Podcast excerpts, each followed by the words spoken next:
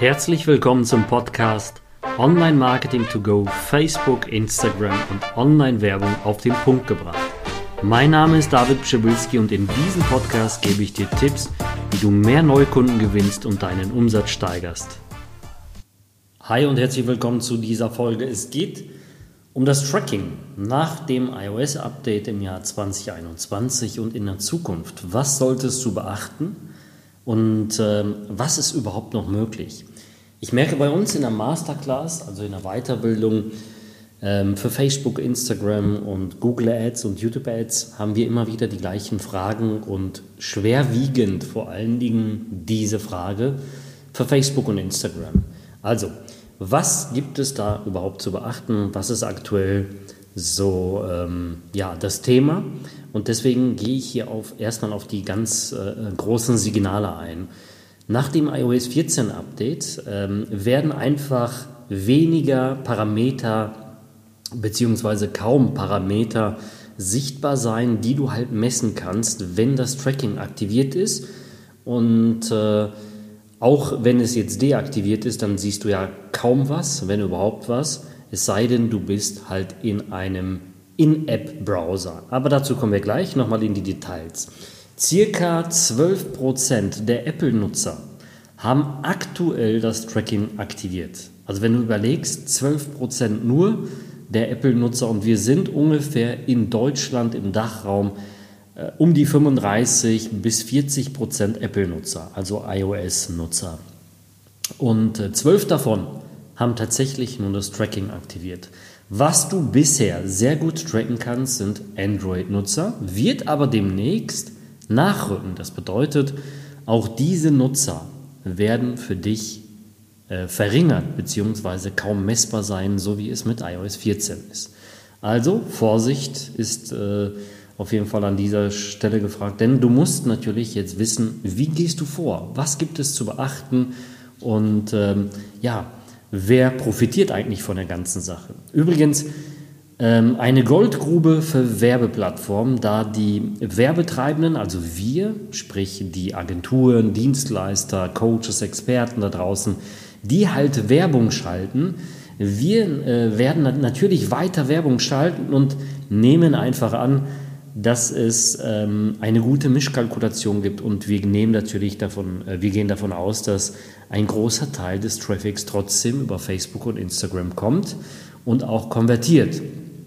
Aber was kann man machen an dieser Stelle? Was kann man machen bei diesen 12% und überhaupt bei diesen trackbaren ähm, ja, Plattformen bzw. Endgeräten und demnächst, wie gesagt, Android zieht nach mit Google und, und, und.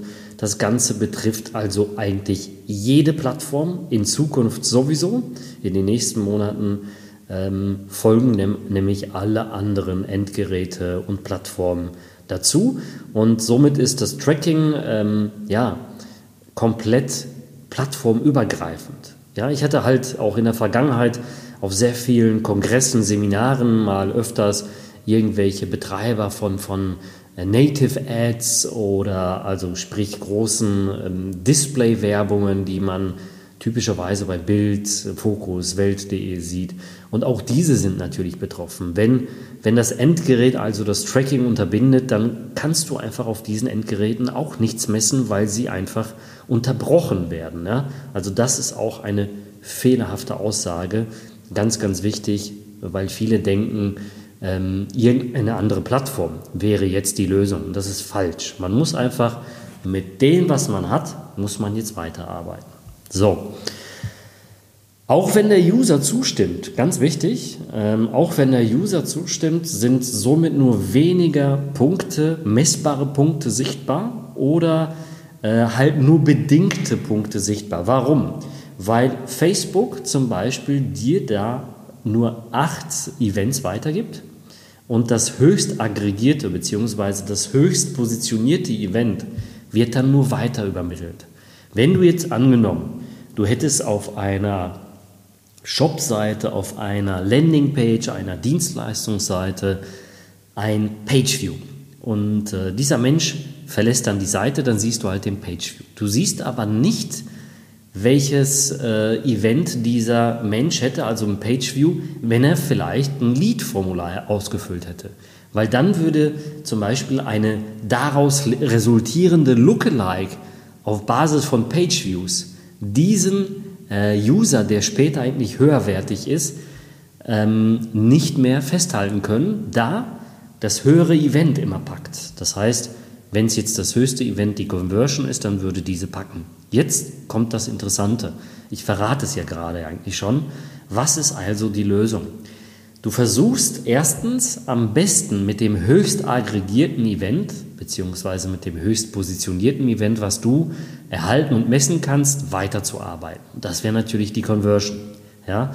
Und diese Conversion ist mega wichtig ja, für dich, damit du damit zum Beispiel als Lookalike-Datum äh, arbeiten kannst oder überhaupt mit Lookalikes äh, mit den besten und, und stärksten Daten daraus resultierend natürlich mitnehmen kannst.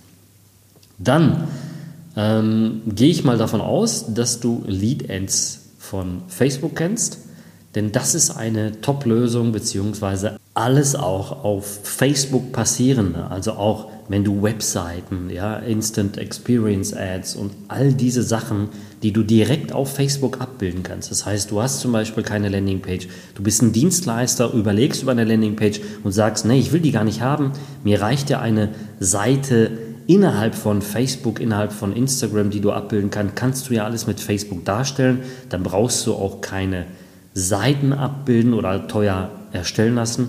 Und dann geht das nämlich, weil du dann halt mit dem In-App-Browser von Facebook alle Daten festhalten kannst, die halt auf Facebook passieren. Und mit diesen Daten kannst du weiterarbeiten.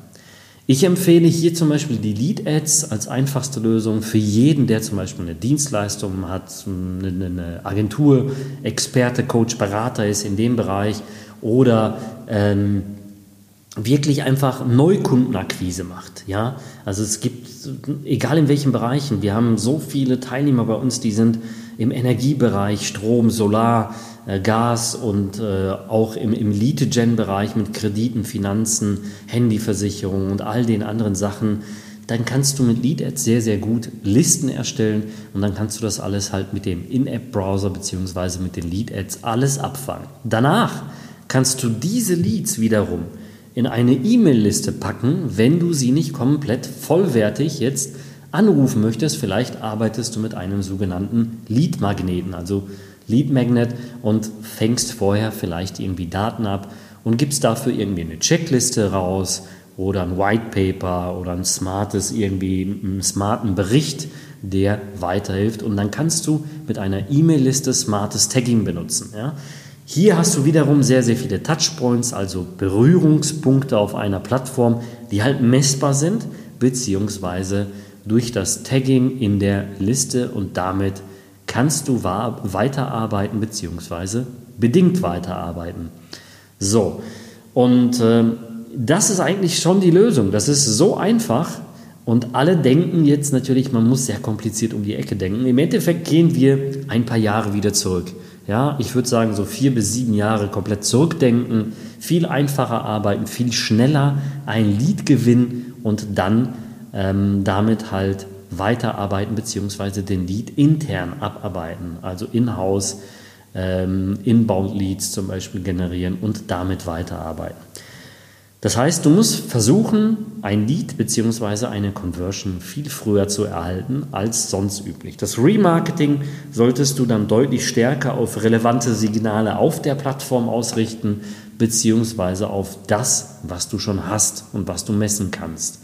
Also, weil es einfach schwerer wird auf der Landingpage durch die wenigeren äh, ja, Messpunkte kannst du halt schwieriger das Remarketing machen. Du kannst halt aber mit Video-Views, mit Interaktionen auf deinen Anzeigen arbeiten und somit natürlich genau diese Lösung verfolgen. So, an dieser Stelle, das war mal wirklich ein Gruß aus der Masterclass, also aus der Weiterbildung für Facebook, Instagram, allgemein Online-Marketing wirklich alles, was du in dem Bereich brauchst. Wenn dich das interessiert, dann kannst du direkt hier drunter komplett unverbindlich einen Antrag, also eine Bewerbung stellen für unsere Masterclass. Wir werden dich anrufen und dich beraten, ob das überhaupt passt oder nicht.